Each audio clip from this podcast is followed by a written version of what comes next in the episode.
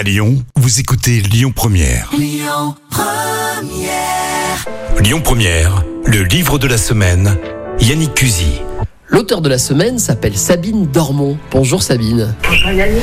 Dans votre roman, qui est un roman d'anticipation, et vous me direz si j'ai tort, le personnage principal est une arrière-grand-mère. Que lui arrive-t-il? C'est quelqu'un qui vit très seul, contre son gré. Elle a eu euh, 20 ans en mai 68. Elle a été habituée à vivre dans une communauté entourée de plein de gens. Et maintenant, elle se retrouve dans un monde où finalement, elle, elle est entourée de technologie. Mais toute cette technologie qui améliore le confort n'améliore pas le bien-être. En fait, elle a, elle a des soins à domicile qui sont entièrement robotisés. Le, le nettoyage automatique de sa maison, elle n'a plus besoin d'être humain pour, euh, pour aucun domaine de sa vie.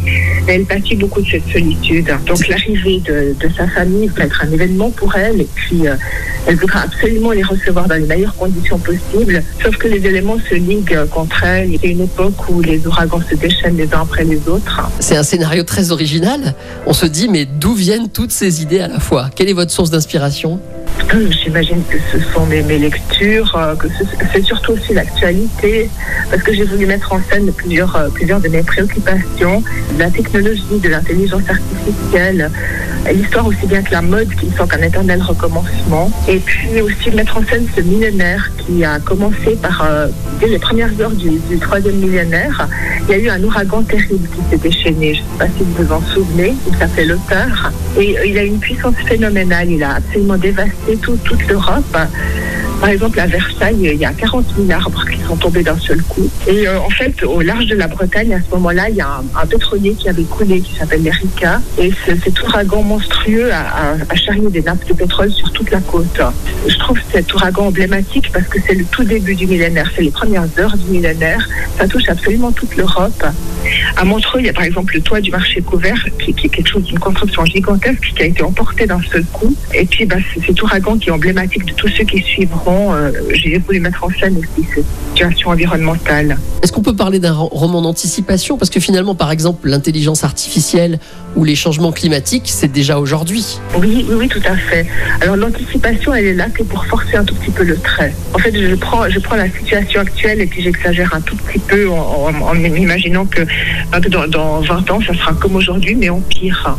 Et ça me permet de caricaturer un petit peu et donc de mettre en évidence parce que euh, la réalité telle qu'elle est, ben, malheureusement, on a tendance à très vite à, à trouver les choses normales. Et donc, euh, en, en- en déplaçant ça, en déplaçant un tout petit peu le curseur, ben, ça permet quand même de, de se rendre compte qu'il y a quelque chose qui ne fonctionne pas. Il y a aussi un, un autre sujet dans ce livre, l'écart ou la complicité entre les générations finalement. Ça aussi, ça vous taraude? Oui, oui, oui. Bah, en fait, chacun de ces deux personnages qui vont passer plusieurs jours ensemble, donc euh, l'arrière-petit-fils et son arrière-grand-mère, chacun sont pétris par les valeurs de leur époque. Il y a une grande incompréhension entre les générations parce que chaque génération, en fait, elle, a vraiment intégré les valeurs de, de son époque. Elle les prend comme quelque chose d'universel.